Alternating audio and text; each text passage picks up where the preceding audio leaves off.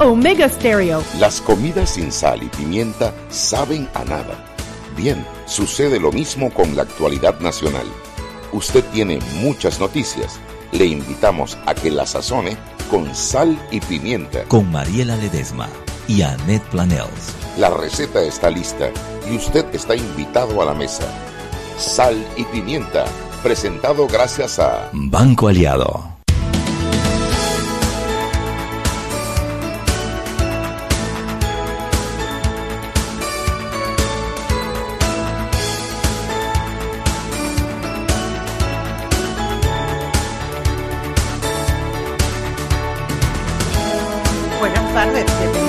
Pimienta. que estamos de los más españolizados hoy. Un programa para gente con criterio. Pues hombre, y que tenga algo así como mezclado con los españoles, ¿no? ¡Olé! Y yo que desde el viernes estoy de lo más española, pues hoy acabo de ir a la malagueña y cuando iba saliendo me tropecé con algo y entonces le dije, Ay, ayúdeme a esto, por favor. Y ella dice, pues cómo no te voy a ayudar, tía, si estás de lo más guapa. Digo, yo olé, tío. Bienvenido a la observación. Y ha llegado aquí una española y me ha llevado a Mariela. Ya, yo me siento viviendo en Madrid, tía. buenas tardes, muy buenas y españolas tardes a todos nuestros oyentes. Que ustedes no saben que yo soy una mujer eh, muy insegura de mí misma. No lo parezco, engaño. Pero soy una mujer muy insegura de mí misma y muy insegura de mis atributos. Entonces el viernes tuve un, pues hombre, un halago así, tipo tipo monumental, tía. y hoy ahora otro, pues hombre, los dos son españoles, así que me he quedado así como, vaya, como de la tierra patria, de la madre patria. Entonces, aunque no lo crean, eso me levanta el ánimo, Chuy, yo vengo contenta porque... Oye, es que de un piropo por la calle siempre ayuda. ¿eh? Sí, es que todavía levanto, Un buen piropo, no esos insultos que tiran por ahí, que es distinto. En estos días me dijo un salvaje, una barbaridad, eso no es piropo, eso es acoso. Oye, pero pero le levantan la moral a las mujeres. Por eso es que yo no quería que Ana Matilde pasara la Ay, no, ay, no, pero la, la discusión. Sí, Ay, pero pero yo he oído los los los piropos de los Suntrack. Yo me muero de la risa, pues son unos salvajes. Bueno, Chuy, entonces buenas tardes, amiguitos, ¿cómo están? Muy bien. ¿Cómo estás tú, Chuy? Yo estoy muy bien, Mariela, ¿y tú Te ves muy guapa. Ay, muy gracias. Te ves muy juvenil. Ah, es que cuando me pongo cola, pues piensan que soy una peladita. Una peladita, sí, señor. sí, señor. Chuy, entonces, ¿qué vamos a hacer? ¿Se puede o no se puede? Ahí estamos tratando. Vamos a hacer lo posible para pasarles en vivo la... ¿Y cómo yo lo veo aquí, Chuy? Tienes que buscar YouTube, el canal... Es que no le hemos dicho a nuestros radioescuchas. canta, canta, Chuy, canta, canta que la tarde es joven, tía. El, el Ministerio Público acaba de anunciar que la Procuradora va a hacer unas declaraciones a las 6 de la tarde. Estamos... Inéditas, dice. Inéditas. Sí, algo me dice que yo mejor no les adelanto, pero... No, porque después nos podemos equivocar, Sí, sí, nos podemos equivocar, pero creo que van a ser bien importantes las declaraciones, así que estamos todos muy atentos y trataremos de pasarlo en vivo. Tú sabes, como estamos aquí tan tecnológicos, nuestros ingenieros de cables de colores están en este momento trabajando. Ingeniero, ¿lograste algo, ingeniero? No, él está esperando nada más el go. él está ah. listo. Él está listo. ¿Y eso dónde se busca? Yo no sé cómo se busca eso. Ustedes saben que es que, bueno, los, los, los hay muy inteligentes, muy hábiles, muy capaces, y los hay como yo, las hay como yo, bien brutas para estas vainas. Bueno, Ahí, ahí esperaremos un poquitito. Mientras tanto, les bueno, vamos hoy vamos a hablar sobre las elecciones primarias de cambio democrático del día de ayer. Tenemos a nuestro politólogo favorito, Harry Brown. Nuestro peque politólogo. Él no es peque, María. pero no, me importa. Me paso por encima de todas las reglas que determinan cuál es la edad de un peque y este man es un peque. ¿Sí o qué? Sí. Harry Brown. El criterio no es cronológico solamente. Así es la cosa. Tú también te declaras peque. Tú, mírame a los ojos, Harry Brown. Mírame a los ojos. Dale, dale, dale. Además, él tiene hasta nombre de peque. Él se llama Charlie Brown. Para que eternamente Peanuts y todo. y todo lo demás. Bienvenido, Harry. Gracias. Bueno, ese va a ser el tema del día de hoy. Eh, realmente eh, fueron folclóricas las, las, primarias de cambio democrático. No quisiera adelantarnos a, entrar en materia, todo el mundo sabe ya que el candidato ganador eh, fue Rómulo Rux. Pero dilo como lo dicen todos, el indiscutible ganador. Ah, fue, un claro ganador. Sí, sí, sí, sí, 60, sí, no me vengan, sin lo duda único que me faltó fue que que José Raúl Murino vine y que quiero que recuenten los votos. Eso fue lo único. ah, no, pero es que que tú no escuchaste a Salvaje. Sarasqueta. Tú no Ah, sí, que dijo que sus votantes estaban entre el 80% que no había ido a votar. No les dieron bien la dirección para ir a echar el voto. Ahí es para, es para reírse. de Uno no puede tomar esas cosas en serio. Lo que no entiendo es si él se, él se lo tomará en serio. Yo no sé, pero bueno, eh, indiscutible ganador, Rómulo Rux, eh, es el virtual candidato a presidente de Cambio Democrático. Sí, sí. Es el primera, la primera elección primaria del periodo 2019. Sigue la del PRD el 16 de septiembre. Ya iniciaron las inscripciones. eh, están las postulaciones, están también postulándose los candidatos a diputados, alcaldes y representantes de Cambio Democrático, que esa va a ser el, a finales de septiembre. 15 de septiembre. Posterior a esa va a venir la del La del partido PRD, panameñista, la que es el, del 20 PRD es el 12, ¿no? el 16 de septiembre. 16 de septiembre. Posterior viene la del 28 de octubre, que es el partido panameñista, que va a ser una sola, una sola primaria, igual que el PRD, y la del FAT, que es el mismo día, el 28 de octubre. De allí creo que Partido Popular dijo que no iba a tener primarias y el Molirena dijo que tampoco iba a tener primarias. Así que esas son las Alianza, primarias. El partido Alianza Ah, cierto. de Muñoz, creo que sí va, va a ser Y primaria. país tiene Y creo que es como el 16 de octubre por, Por allá. ahí, Es un poquito antes de las panameñistas, cierto.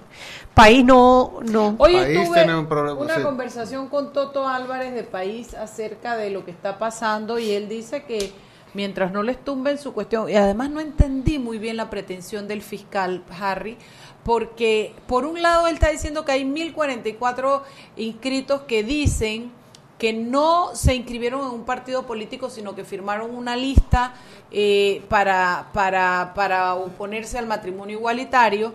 Eh, Toto me explicó que ellos han tenido, que tiene dos maneras usaron para inscribir, uno que fueron los libros en un lugar fijo, que ahí está el, el, el- el- el- el Tribunal Electoral, Tribunal Electoral. y los otros fueron yendo al Tribunal Electoral.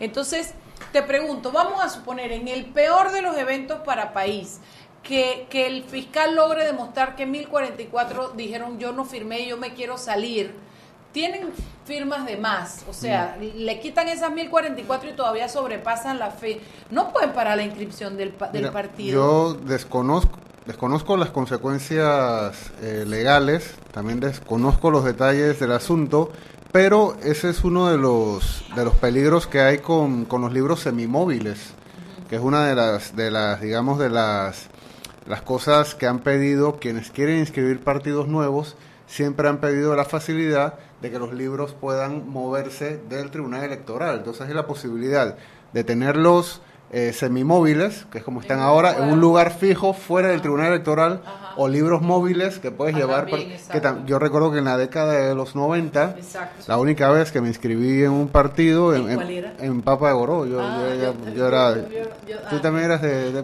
todos estábamos ahí. oye, mi primo fue el jefe de campaña, pero no, pero nunca me inscribí. Yo sí me inscribí, es más, yo, mi hermano y yo, mi hermano gemelo y yo estábamos inscritos entre los 10 primeros. De verdad que Sí, sí, fuimos fundadores. sí Éramos fundadores de Rubén y, una vez viendo los libros de inscripción nos dimos cuenta que Rubén se había inscrito en el partido después que nosotros. De verdad, Sí. sí. Levantó muchos sueños Sí, y muchas y expectativas. en aquella época, en la década de los 90, los libros eran móviles, te lo podían llevar a la casa y tú te inscribías allí. Como son los el- de los, los, de los eh, independientes. como los independientes ahora. El riesgo con libros eh, semimóviles... ¿Llegó? Sí, Sí, el- ya está la Ok. Vamos a ver un momentito. Sí. Sí, llegó con los libros semimóviles. ¿qué? Sí, Continúo. Sí. O sea, el riesgo con los libros semimóviles es, es ese, que pueden suceder cosas de ese tipo porque no está la autoridad allí. Que sí, que sí lo, de- sí lo debe estar, hay un funcionario que está presente, pero bueno, hay mayor riesgo. ¿Ya? Bueno, vamos, Vamos a presentar lo que está hablando la procuradora en estos momentos. Buenas tardes a todos los hombres y mujeres de este país, a todos los jóvenes, a todos los niños y niñas de Panamá. Ejercer el cargo de Procuradora General de la Nación conlleva dirigir la persecución del delito y de los criminales que lo han cometido. En muchas ocasiones siento impotencia al ver cómo gana la impunidad y la corrupción a la justicia, a la ética y a los valores del Panamá que nuestros abuelos y padres construyeron. Me preocupa en demasía el futuro que dejaremos a nuestros hijos. Este cargo impone excesiva reserva de la información que se recibe en ocasión de los delitos que se investigan. En esta oportunidad, y luego de ver y escuchar las declaraciones del magistrado presidente encargado de la Corte Suprema de Justicia, Hernández León, informaré al país los detalles de la conversación que sostuvo conmigo el pasado 30 de julio de 2018, porque es de tal relevancia que afecta a Panamá, o sea, nos afecta a todos. El viernes 27 de julio recibí mensaje del magistrado presidente encargado de la Corte Suprema de Justicia, Hernández León, en el que pedía reunirse conmigo, haciéndome énfasis que la reunión sería de manera informal. Le respondí que podía atenderlo en mi despacho el día lunes o martes, a lo que manifestó que vendría el día lunes. El lunes 30 de julio de 2018 se presentó a mi despacho a las 3 de la tarde. Cuando lo recibo me dice, oye, me quitaron el celular, a lo que le respondí, nadie que visita a la Procuradora General de la Nación entra con celular por razones de seguridad y a la vez le expresé que yo tampoco uso celular en las reuniones que celebraba. Seguidamente el magistrado Hernández León me dice, allá abajo hay medios y yo le contesté, abajo está Álvaro Alvarado interponiendo una denuncia. Se sienta y me dice, el tema está enredado, está enredado. Yo le interrumpo y le digo, ¿de qué me hablas? Me responde, del caso RM se va a caer, lo vamos a anular, lo vamos a tumbar. Yo le digo, ¿cómo es eso posible? Si la Corte Suprema de Justicia ha emitido no menos de 10 decisiones en un mismo sentido. Ustedes por unanimidad han tomado decisiones. Además, ese caso no es del Ministerio Público y no es competencia del Ministerio Público. Ya los magistrados en pleno decidieron. Su respuesta fue se va a caer, lo vamos a anular y viene para la Procuraduría. Le contesté, si ustedes hacen eso, el país los va a linchar. La sociedad está confiando en la Corte Suprema de Justicia. Le agregué, ¿cómo quedan los criterios del magistrado Mejía y del magistrado Díaz? Allí se pone las manos en la cabeza y me dice, tú sabes, esos, y dice unas palabras sucias, esos me grabaron, me grabaron. Y yo le dije, ¿de qué hablas? ¿Quién te grabó? Y si lo hicieron, presenta tu denuncia. Y me pregunta, ¿tú sabías? Yo le respondo, el Ministerio Público inició la investigación en el año 2014 y ahora está en la Corte Suprema de Justicia. Inclúyete como querellante. Me dijo, ese no, ese no, es otro que un amigo me mostró. Le interrumpí y le dije, ¿de qué expediente me estás hablando? ¿El de la Corte? Me contestó, no, el otro, el de los cinco mil, yo lo vi, me lo mostraron, lo vi, me grabaron, me grabaron. Hay tres copias, dos en Estados Unidos y una en Italia. Le interrumpí y le pregunté, ¿a qué viniste? Dile a quien te envió que no me interesa su mensaje y no me digas nada porque no me interesa saber. Ese caso es responsabilidad de la Corte Suprema de Justicia. No jueguen con el país. No nos lo merecemos y ustedes tienen que jugar el rol histórico porque el Ministerio Público está haciendo su trabajo. Me repetía, me grabaron, me grabaron. Incluso me dijo, vi a una mujer que estaba desnuda en la parte de arriba frente a su computador. También vi una conversación del hermano del magistrado Harry Díaz. Frente a esto le cuestioné y le dije, ¿quién te mandó acá? Su respuesta fue, Ayú me usa, pero yo lo uso también. Le pregunté, ¿los magistrados están de acuerdo con esto? Y me respondió, Oiden se va. Asunción y Tello están de acuerdo en que lo de Mejía no va.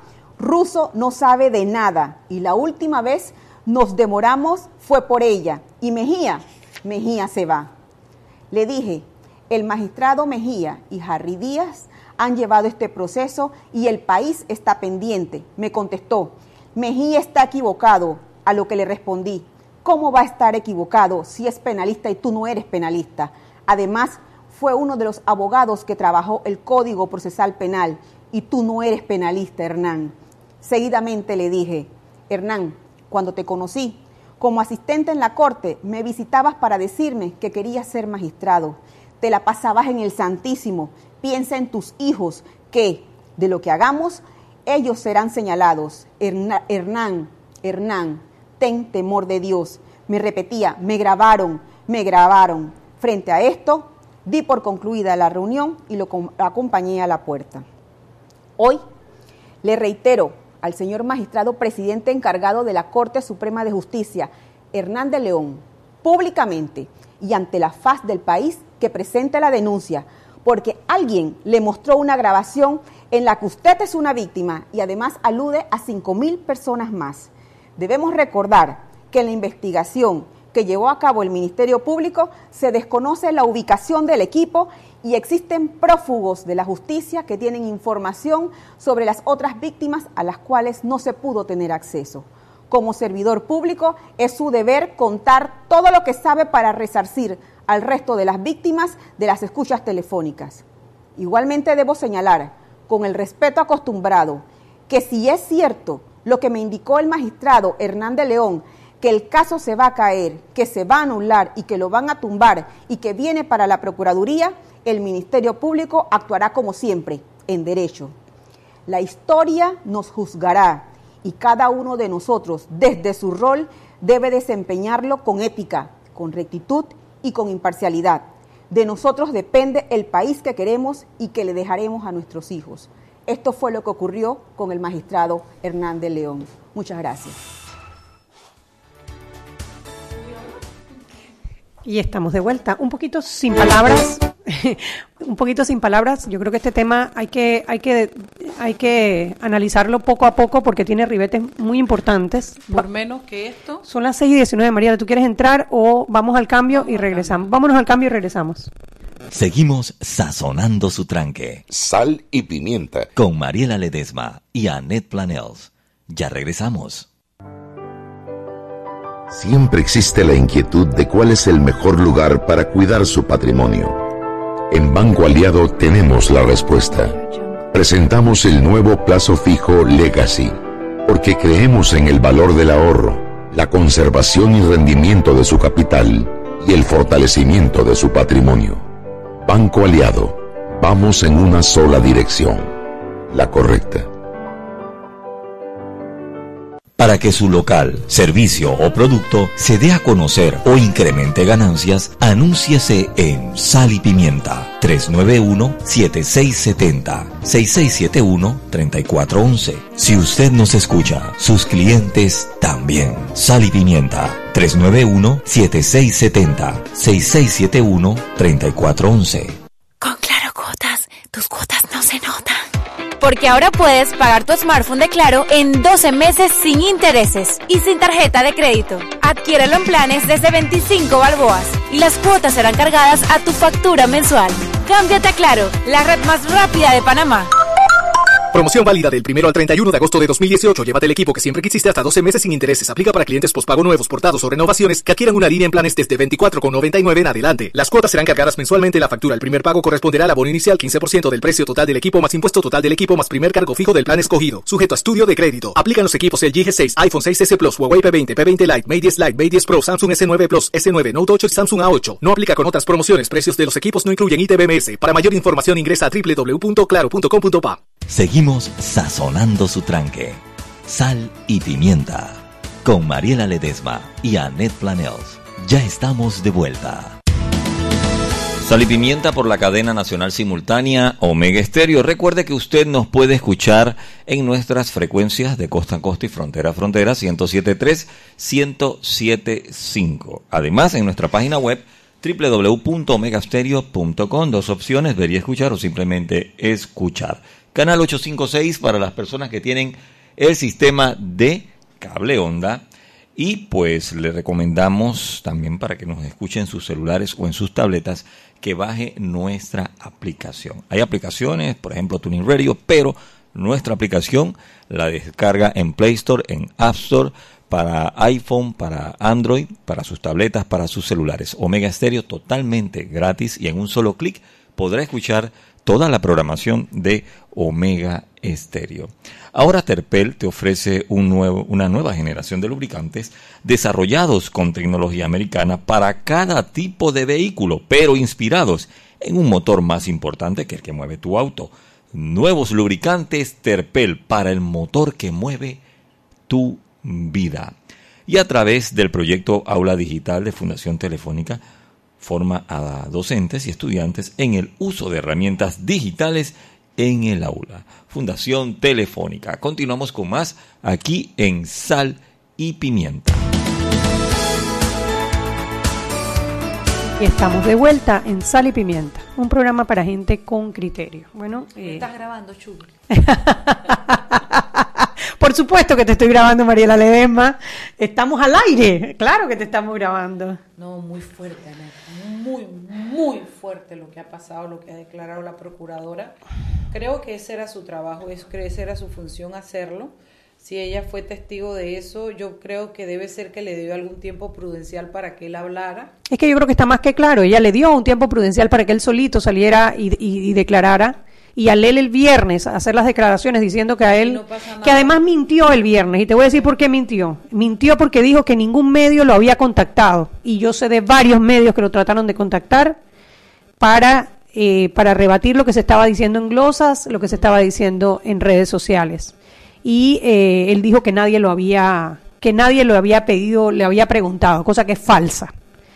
Eh, creo que el, el darle ese tiempo prudencial para que él solito declarara lo que tenía que declarar fue lo correcto y creo que lo correcto hoy es al ver que él se, retre- se declaró públicamente que no había sido objeto de una extorsión, eh, eh, lo, lo correcto era decir lo que ella sabía, ¿no? Eh, bueno, ella está haciendo lo que le corresponde, llevará la, denuncia al, a los diputados que probablemente no hagan nada, nada más que eh, eh, se pongan aparatosos y vaina, pero que al final no hagan nada, como siempre. Eh, eh, lo que yo creo es que Hernán de León urge sus declaraciones a ver qué va. Y bueno, la verdad es que yo le dije eh, en televisión el jueves pasado, le recomendé en el pues, programa de Álvaro, en el noticiero, que él podía tener una posibilidad de salir dignamente de esta situación si él confesaba que lo estaban eh, y si había hecho algo malo, pero decía yo no voy a ir en contra de un criterio de justicia a cambio de una eh, extorsión, ¿no? Ahora, mira que ahí da nombres, mira que ahí es- describe situaciones, la pobre Ángela. Esa no sabe nada, dice. Por eso nos demoramos la última vez. Eh, bueno, Asunción y, y- Tello. y Tello, que son los que estaban reunidos con Ayú, Curiosamente. que, que es quien él mismo dice que lo usa, pero yo también lo uso. Entonces esa trilogía es, es fatídica, esa trilogía Tello, Asunción y, y, y, y, y- y Ayú Prado.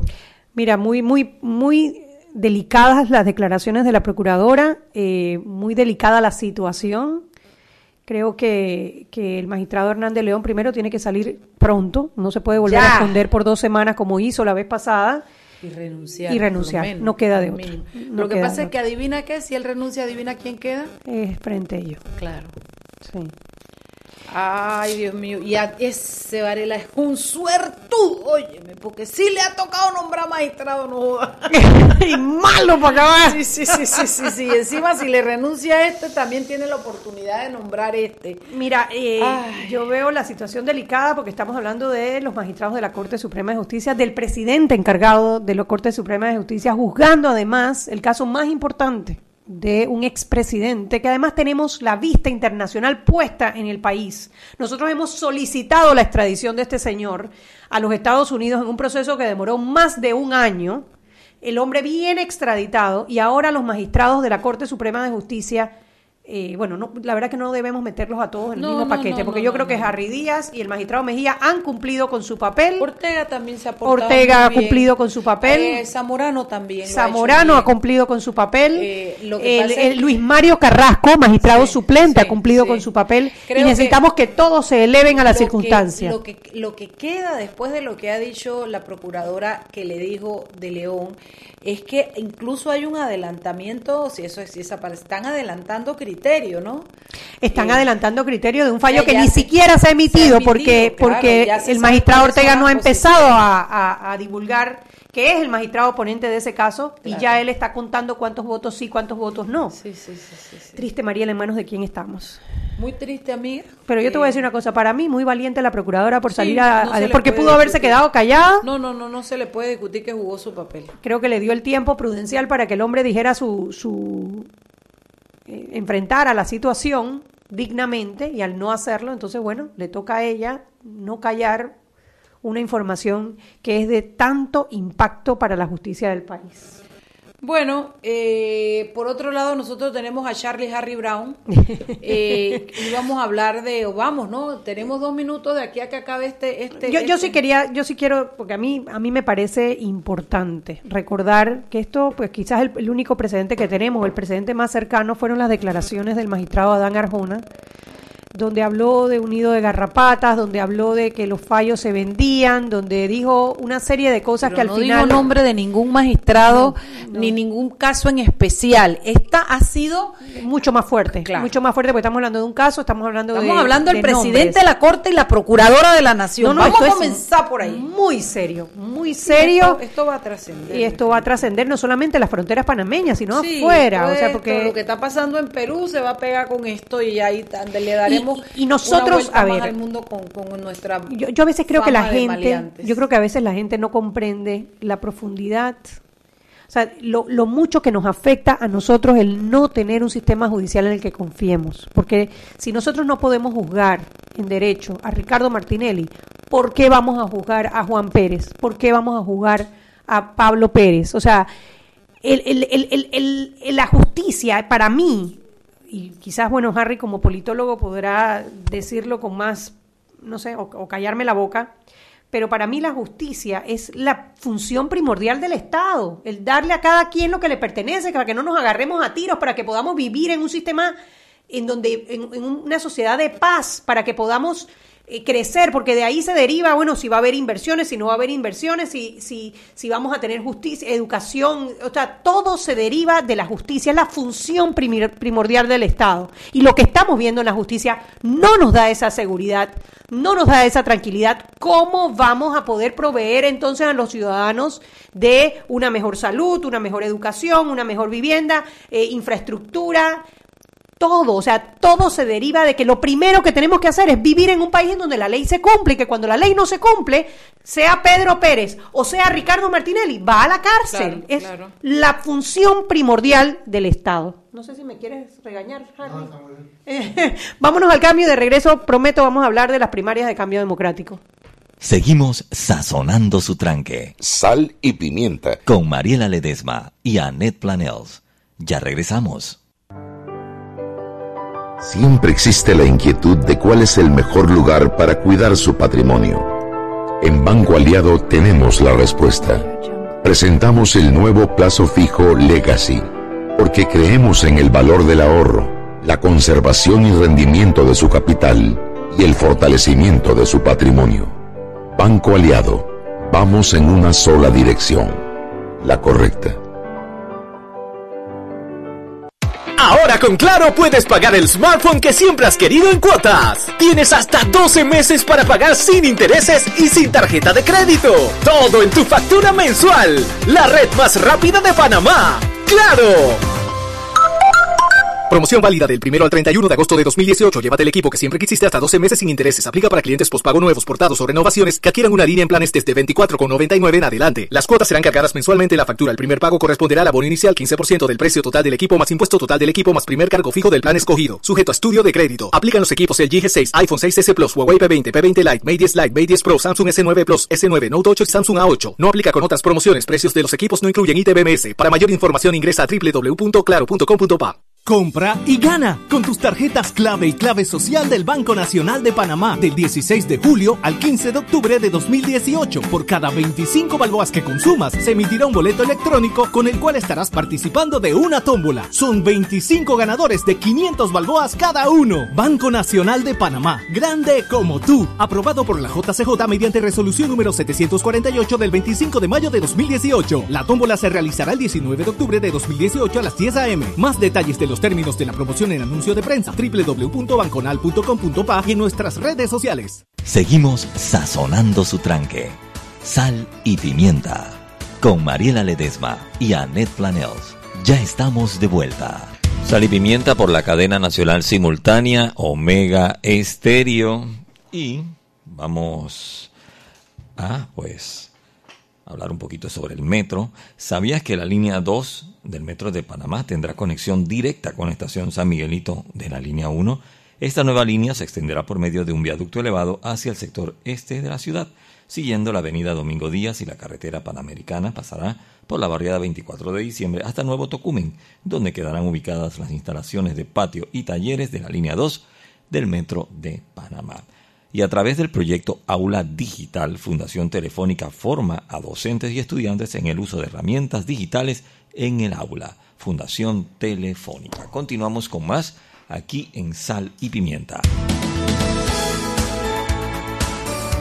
Y estamos de vuelta en Sal y Pimienta, un programa para gente con criterio. Eh, y gente asustada, preocupada. Dice que, preocupada. que uno no tiene que estar preocupado, uno lo que tiene que estar es ocupado. Y lo Pues que tenemos es que ocuparse en ver cómo hacemos para que eh, para apoyar, para Parece que hubieran. la- presionar. yo tengo la imagen como que tú agarras, llegas con un flit y comienza a ch, ch, ch, a atomizar y a fumigar todo. Así siento que acaba de pasar. Pero bueno, esperemos que esto el país responda. eh, en caso de que los diputados quieran hacerse los vivos, que el país responda, que el magistrado Hernández León use su dignidad, la ponga por encima, por enfrente de la patria. Eh, esperemos lo bueno, pero vamos a ver qué pasa. Arranquemos, Chugui, arranquemos, arranquemos, Chugui. Bueno, estamos eh, con el magi- con el magistrado. Ay, No. qué- Harry, Harry, estamos No, con no va a Harry. suceder, no va a suceder. No va a suceder porque para eso tendrías que ser abogado y no eres abogado, abogado, sí. eres politólogo. Sí. Y eh, bueno, a ver, ayer fueron las primarias del Partido Cambio Democrático y yo creo que es importante porque son las primeras primarias, eh, son las primarias del partido que gobernó en el periodo pasado. Sí. Eh, fueron unas primarias muy disputadas, por lo menos eh, a nivel de debate, al Claro, final era- no resultó tan disputada la cosa, ¿no? Sí, era la sensación que había, que había incertidumbre del resultado, que, que es importante cuando tenemos elecciones. Ha habido otras primarias en otros partidos, por ejemplo, eh, la segunda vez que se postuló Martín Torrijos, se sabía que Martín Torrijos iba a ser el ganador sí. de, de su primaria, por ejemplo, eh, o en el caso cuando Mireya Moscoso se enfrentó a Alberto Vallarino, no fue una primaria limpia, y porque Mireya Moscoso era la presidenta, y estaba claro. manejando el partido a su favor. Pero en esta ocasión, eh, con Ricardo Martinelli, que tiene mucho menos influencia, pero que sigue siendo referente para mucha gente dentro del partido, él se limitó a hacer llamados a la unidad.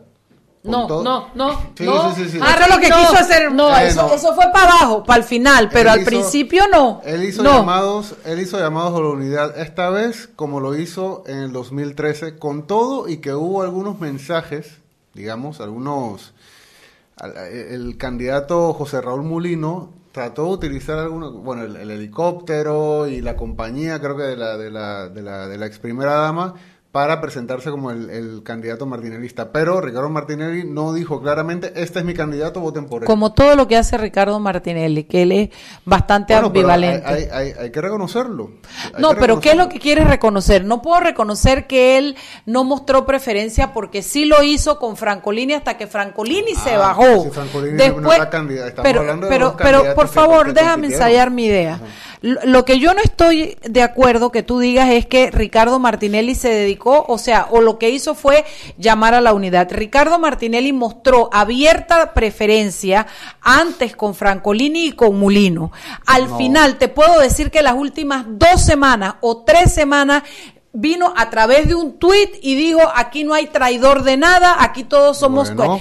Tres semanas antes, pero no me digas que, que, el- que eso fue lo que él hizo porque... suficiente tiempo. No había, no había, había un candidato que se estaba, que se presentó como el candidato mm, eh, martinelista. Yo lo que he dicho que era, él lo que estaba proponiendo al partido era martinelismo sin Martinelli y el otro candidato, Romulo Ruz, que fue quien finalmente ganó, se le está, se le encasilló como el traidor a la corriente de Martinelli y, y no hizo esfuerzos en presentarse como candidato martinelista. O sea, tampoco, tampoco dijo que estaba en contra no de hizo Ricardo esfuerzos en Yo creo que... El que- esfuerzo lo hizo sobre todo José Raúl Sí, Mulino. eh, presentarse los de como Raúl se aventó al piso, estoy sí. de acuerdo con eso. Pero Rómulo siempre fue eh, el líder, el líder Ricardo Martinelli siempre Claro, será un líder. nadie, nadie, nadie tomó en el distancia partido, de él. sí, nadie en el partido Cambio Democrático eh, va a decir que está en contra de Ricardo Martinelli sabiendo que es un partido que fue creado por Ricardo Martinelli y que todavía dentro del partido como fuera del partido sigue teniendo un ascendente importante sobre los electores aunque haya perdido la elección. Yo la interpretación que hago es que los miembros del Partido Cambio Democrático, quienes votaron, que fueron muy pocos, y podemos hablar también de la, de la alta abstención que hubo en la elección, saben que con, toda la lealtad que le pueden, o el, o el buen recuerdo que pueden tener del gobierno de Ricardo Martinelli y su liderazgo dentro del partido, saben que para poder ganar, tener posibilidades de ganar las próximas elecciones, necesitan otra cosa. Eso yo lo he explicado acá en, en algún otro programa, cómo todas las organizaciones, cuando sus liderazgos no son capaces de, de llevarles a cumplir sus objetivos, buscan dentro de la organización a otro liderazgo que le pueda hacer cumplir su objetivo. Y el liderazgo de Ricardo Martinelli, que ya no puede postularse, que no está en capacidad de financiar el partido, pues, pues sen- sencillamente se buscan otro.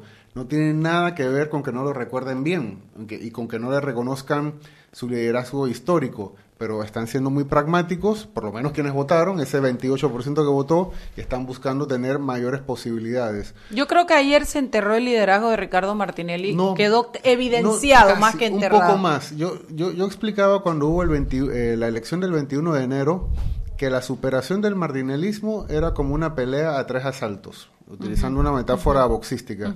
Que el primer asalto era el del 21 de enero, eh, en el que Rómulo Ruz ganó la presidencia, y que el segundo asalto era la primaria.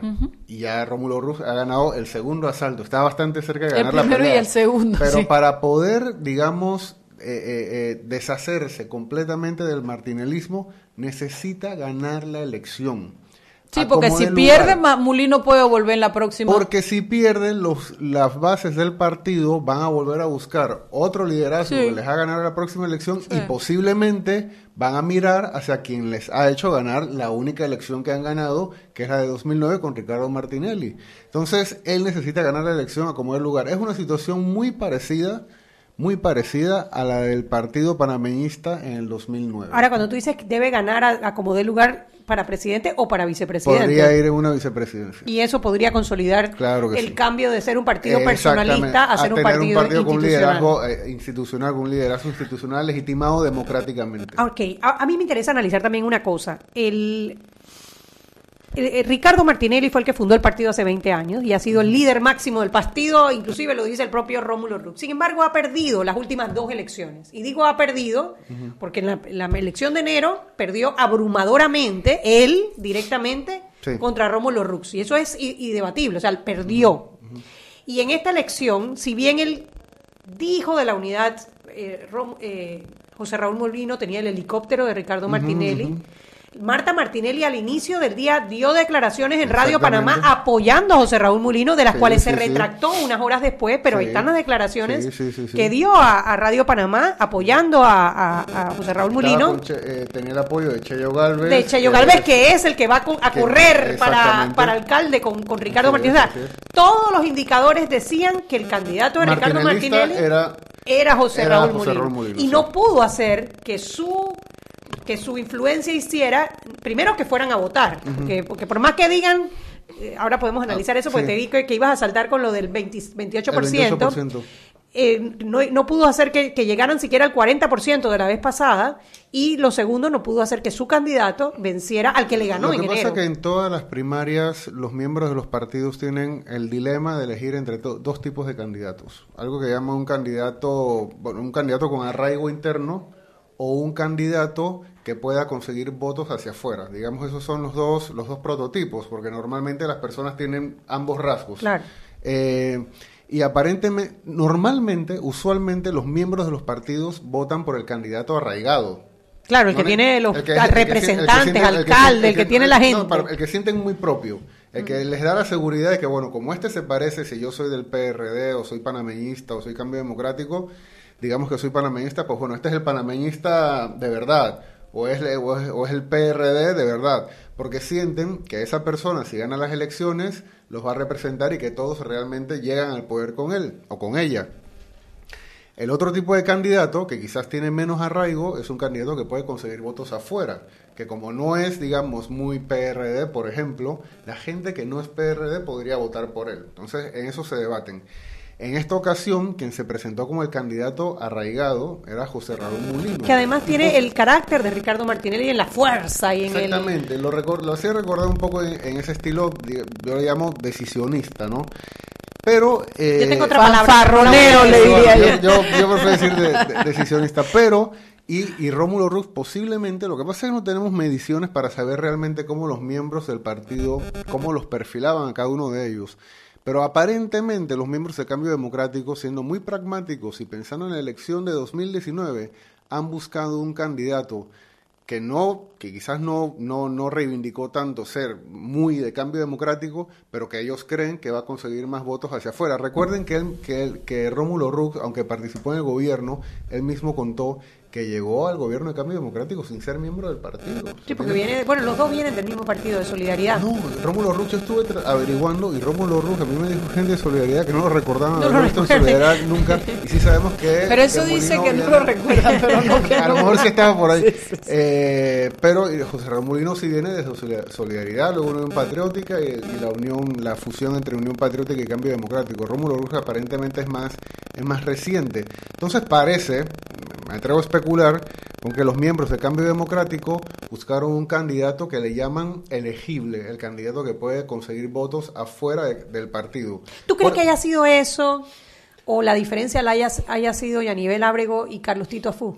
Los diputados, eh, no, porque tampoco sacaron una gran cantidad de votos. Bueno, no, O sea, yo vi uno- tampoco uno- fue gran uno ve cantidad. Fueron una- 5 mil votos en Capira. Uno no ve fue- que en, la, en, lo- en la- los datos de, de participación, en las tablas, o sea, en todo el Cuarenta país, y pico por ciento. 40 y pico por ciento, el doble que en el resto del país. Pero real, cuando uno lo ve en números absolutos, tampoco son tantos. Claro. No creo que haya sido. Entonces, eso ¿tú crees que lo eligieron por él, por ser Rómulo Rux? Por ser Rómulo Rux y además, bueno, por la ayuda de los diputados, que tampoco sacaron tantos votos, pero además porque Rómulo Rux tiene dos o tres años Caminando. De, estar, de estar trabajando esta postulación. Lo de José Raúl Mulino es mucho, mucho más reciente. El asunto de la abstención.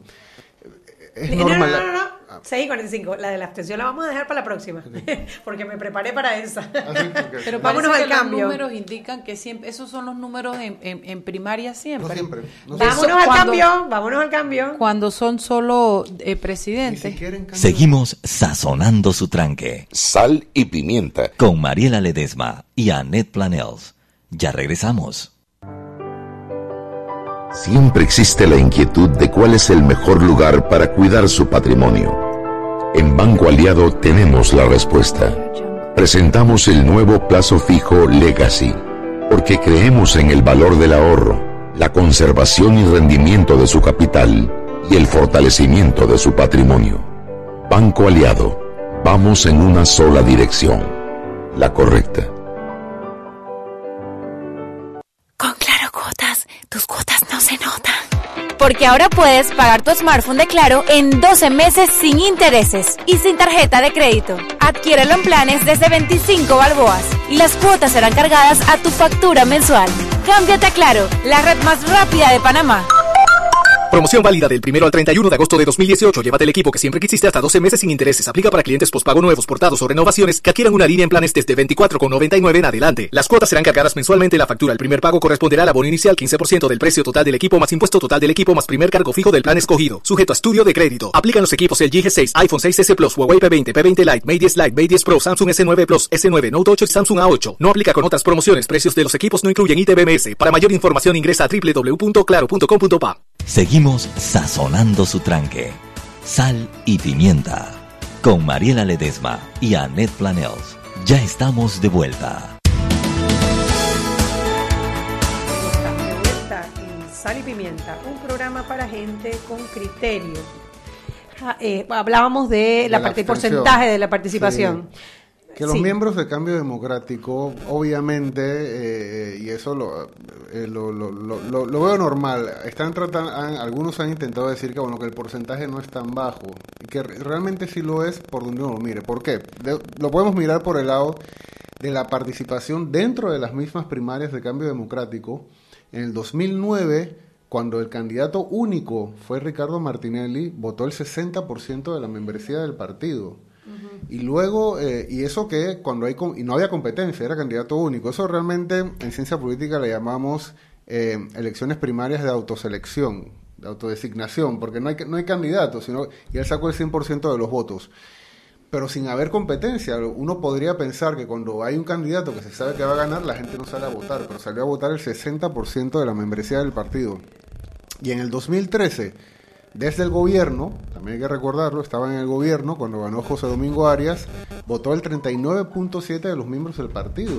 Y, esta, y uno ve cómo se va desfigurando, se va desfigurando cambio democrático. Porque ¿Qué- ahora qué- en oposición, en oposición, pues solamente va a votar el 28%. O sea, Se, está, se está, se está acabando se ese está cascarón, desmoronando, se está sí. Aunque porque se también se- perdieron, Se puede recuperar, se puede recu- perdieron 125 mil inscritos desde la primaria del 2013 a la primaria del Entonces, 2018. Podemos ver cómo, comparado con ellos mismos, el porcentaje de participación es bajo. Pero si además lo comparamos con un país en el que en promedio el 75% de la población sale a votar, evidentemente 28% Es muy bajo. Es muy bajo.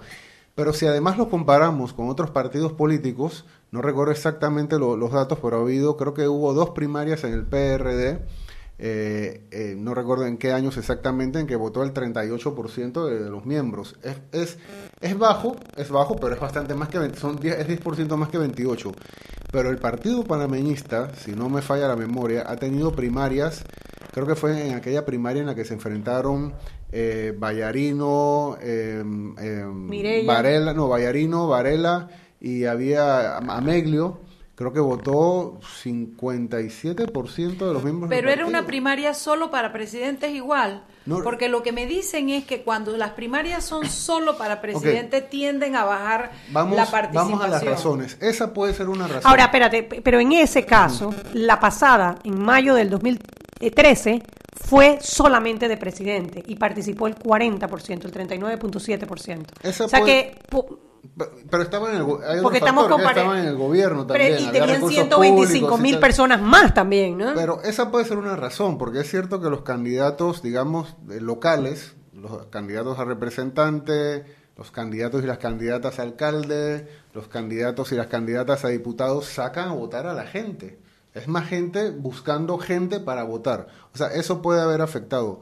Pero hay otra, hay otra posibilidad. Bueno, la otra posi- posibilidad es que es un partido en, oposición, ya no tienen a su líder máximo, siendo un partido personalista, eso es muy importante para ellos, ya no están en el gobierno y además hay que reconocer, por, con razón o sin razón, no, no, no es lo que, lo que voy a discutir, el Partido Cambio Democrático le ha, le ha tocado muy duro en, es- en estos años. Se la buscaron, se la buscaron sí, solitos. se la buscaron, pero hay- no, mira, yo no creo que los 400 mil miembros del Cambio Democrático hayan estado metidos en asuntos No, pero de su corrupción. Hay- dirigencia sí. Hay, hay un asunto, hay- es, hay- es casi un estigma ser miembro del Cambio Democrático sí.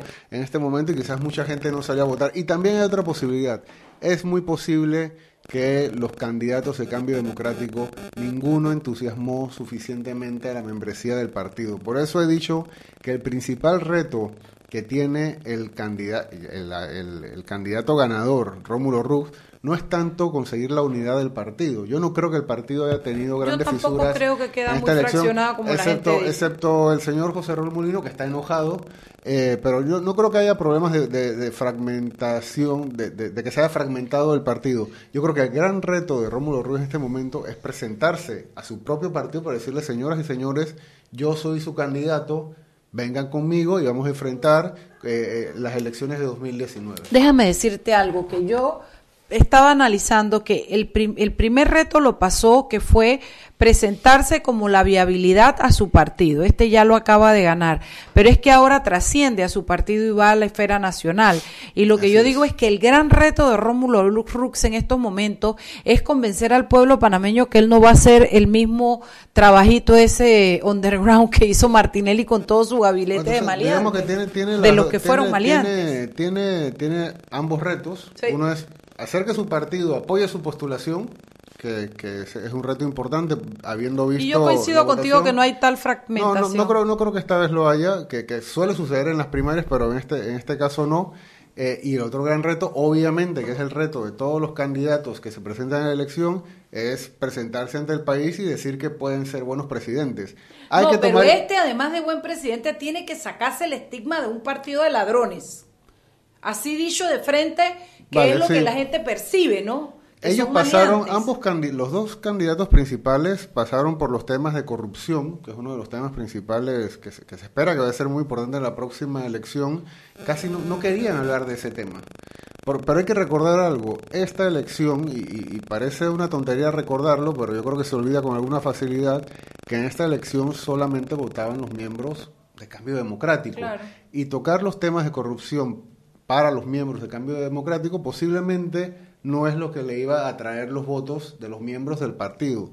Ya buscando votos hacia afuera, eh, donde hay corrientes de opinión muy importantes, sobre todo de las capas medias altas, muy sensibilizadas con los temas de corrupción, el candidato Rómulo Ruz, como todos los candidatos de los, de los demás partidos y los candidatos independientes, van a tener, están obligados a tener una propuesta sobre cómo superar los altos niveles de corrupción que hay en el país, pero no solamente eso, sino también superar la desigualdad, superar los problemas que hay con lo- la educación, Lo, normal de unas sanidad, elecciones. sí. Pero, eh, Harry, yo te quiero decir algo. Es que aquí, si como se ve el panorama, si fuera Nito el candidato de, de, de PRD, Blandón el del panameñismo y Rómulo del CIDI, todos van a tener que responder por negocios con Odebrecht. Eh, Me explico. decir. Entonces, está, yo mira, no sé Ese- si ellos vayan a querer eh, echarse Correcto. encima ese Es- muerto uno que- con otro o lo esa- van a esa- desaparecer. Esa es la lectura más correcta que, que creo que puede haber de la actual coyuntura. El tema Odebrecht es el disparador de la gran desconfianza que, que hay hacia, nuestro, hacia toda nuestra élite política, porque toca a los últimos tres gobiernos. o sea, pareciera que, pareciera que nadie se salva. Entonces no es un reto solamente de Rómulo Rux, sino que de, to- de todos los de, de todos los partidos políticos y posiblemente hasta incluso aunque no está hayan estado en el gobierno de algunos candidatos o sea todos van a tener que hablar de la corrupción y van a tener que demostrarle a la ciudadanía que, que están dispuestos a tomar a hacer las reformas eh, institucionales necesarias para poder sacarnos del atolladero en el que estamos. Entonces ahora el discurso el gran reto es que el discurso sea más nacional. Eh, es cierto que sobre todo el candidato Rux tuvo un- un discurso que sonaba ya candidato presidencial, hablaba de la pobreza, la educación, pero sobre todo yo creo que era para mostrarse ante su electorado interno como un candidato capaz de tener un discurso y una narrativa en las elecciones de 2019. Pero ahora sí, llega el momento de hablarle a todo el país. Pero claro, como no se puede hacer campaña, hay que tomar en cuenta que hay una veda electoral y que solamente 60 días antes de la elección podrán hacer campaña, lo que puede, lo que tiene que hacer el candidato, el, el- el- el señor Rómulo Rux, a partir de este momento, es acercarse a su partido y tratar de movilizarlo. No nos hemos encontrado, alguna gente dijo que la elección primaria de ayer lo que nos mostraba era que el Partido Cambio Democrático estaba fragmentado. El Partido Cambio Democrático No, no, está no- no fragmentado. el Partido Cambio Democrático está desmovilizado. Sí, yo creo y que movilizar a un partido político con menos tiempo, con, con, con, con menos tiempo para hacer campaña y con menos recursos para hacer campaña va a ser muy difícil. Van a tener que acudir a las ideas. Pero tú no crees qué buena noticia eso último. Eso último que me, me trae Sí, van esperanza. a tener que Ahora, no sé si lo, o sea, se van a tener que no sé si lo van a lograr Bueno, por ahora. eso es son que yo puse años. en un Twitter que ellos tenían varias cosas que decidir. El candidato Martinelli y tres, la posibilidad de qué camino quieren seguir. Si quieren seguir el camino que han seguido hasta ahora o quieren hacer algún cambio. Porque realmente yo no veo a Rómulo Rux presentándose ante el país con el mismo discurso de... de- de- de- Mira, de- pues lo que pasa eh, va a ser muy interesante. Como decía, el, cam- el Partido Cambio Democrático está sufriendo una mutación en cuanto a la manera en que legitima sus liderazgos.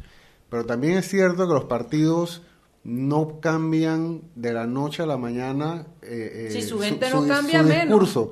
Porque es la misma gente, o sea, la gente que votó a Cambio Democrático en el 2009, en el 2014, que recuerda que estuvieron a punto de ganar las elecciones y que según algunas encuestas que andan circulando por las redes o por, por WhatsApp, dicen que sigue siendo un partido con un apoyo importante en la ciudadanía. Esa gente no los apoya no porque vayan a cambiar, sino porque quieren que sea el mismo partido. O sea, ellos, puede haber corrientes de opinión que les exijan, ustedes deberían hacer cosas distintas, pero su electorado no está esperando que cambien, sino que hagan lo mismo.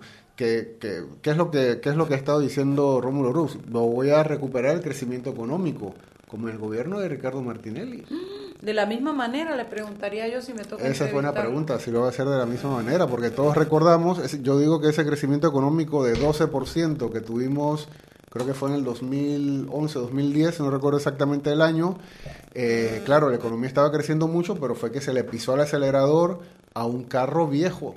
Y, Y a se la le pisa de y comenzó, a, comenzó es a comenzó a moverse la carrocería y esa carrocería era la institucionalidad. O sea, nosotros en el país que tenemos hoy, si le pisamos el acelerador a la economía de la manera que lo, que lo hicimos en aquellos años, toda la institucionalidad, toda la carrocería del país comienza a temblar y, y por- Sí, es tenemos frágil, es crisis, frágil. claro, es, es- es muy frágil. Es muy frágil. Sí. Eh, y sí, la verdad es que si tú comienzas a fumigar la plata del Estado, en invertir para el Estado, para poder coimear y todo lo demás, uno, tú ves el aumento en la economía porque la plata comienza a circular. Dos, hay aumento de la deuda pública. Y tres, esto ya se me olvidó. Hay una hay un tema antes que antes que se acabe el programa eh, sobre que es un partido desmovilizado.